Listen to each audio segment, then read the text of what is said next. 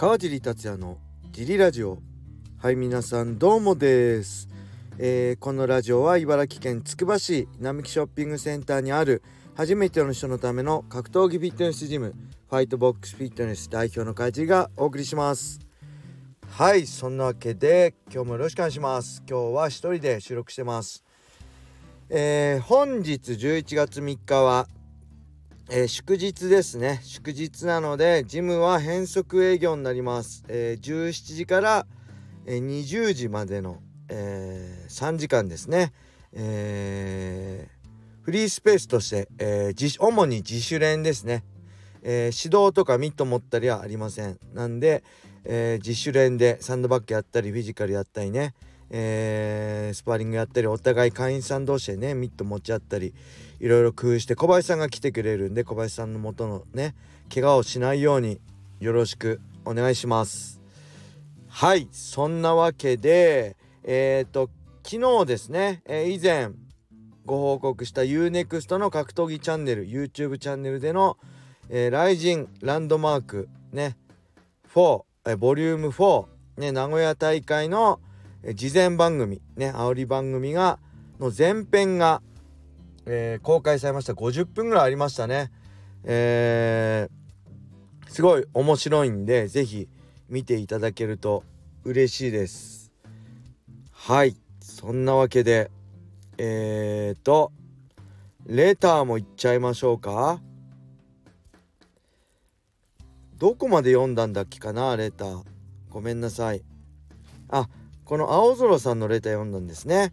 じゃあこれいきましょうか。ちょうどいいんでね。えーとごめんなさい。今探してます。川地さんお疲れ様です。ラジオネームたっくんです、えー、11月2日のライジンの会見で平本選手がディスノートを持参し朝倉未来選手をひたすらディスってました。見ていて非常に不愉快でした。そんなこと考えてる姫があったら練習しろと言いたい。最後に鈴木千尋選手が切れてくれたのですっきりしました。強くないのでそろそろフェードアウトしてほしいですね。川尻さんからもカツを入れてください。よろしくお願いいたします。はいありがとうございます。この会見ね何だろう。欠場の噂もあったんでドキドキしてたんですがえー、なんだっけ？平本選手が足を骨折したとのことで、えー、それでも出場すると。ただ契約体重が66キロのフェザー級から70キロになったと。えー、あと今成さんの相手の、えー、真島選手が怪我してその代わりに鈴木千尋選手が今成選手と戦うという会見だったんですがねえびっくりしましたね。なんか平本選手まああのー、まあいろいろあるでしょうね。ジャパニーズ MMA ここで USC だったら他のもし怪我したらね他にもっあのより強い選手とかより面白い選手が選ばれたりするんですけどやっぱりね雷神の選手賞ねこれまあ USC 以外でもそうですよね。USC だけが特別であって他の団体だとなかなかそのメインイベントにねよりふさわしい対戦相手2週間とか3週間無理だと思うので1週間か。なのでこれはねまあ雷神側のねあのー、思いもあるし平本選手の思いもあるしえー、ね、ドミネーター選手の思いもあるし三方の思いの落としどころがこの70キロ契約での、えー、ドミネーターと平本そして怪我したことを公表するっていうの落としどころだったんじゃないかなって僕的には思います。それぞれ完全に納得はいってないけどまあそれだったらねこのジャパニーズ MMA 来日を盛り上げるためにまあ仕方ないかと。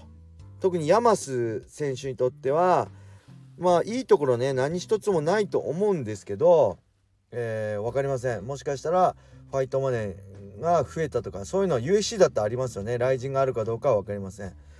のあるかもしれないですけど基本的にスポーツとしてはあんまうまみないですよね。ただヤマス選手は本人も言ってるようにまあ、僕らがねあの必死に世界と戦ってきたドリームを見てきたんでやっぱドリームっぽいですよね あのドリームもこういうのあったじゃないですか。うん、なんでそういうのを見てきて、まあ、ジャパニーズ MMA というものを理解してまあ納得はいってなくても受けてくれたのかなっていう思いもあるしなんか平本選手はまあこれ公表しちゃったらなんかねうん正直ねそれは隠して戦ってほしかったなって思うんですけどまあそれも彼なりのねあのこの受けるための覚悟に必要だったのかもしれない。っていうのも含めてまあ僕はまあいろいろ納得できないことはあるけどまあ単純に試合を楽しむしかないのかな。ファンとしてはね解説でもないんで一ファンとして今回楽しみたいなって思いました。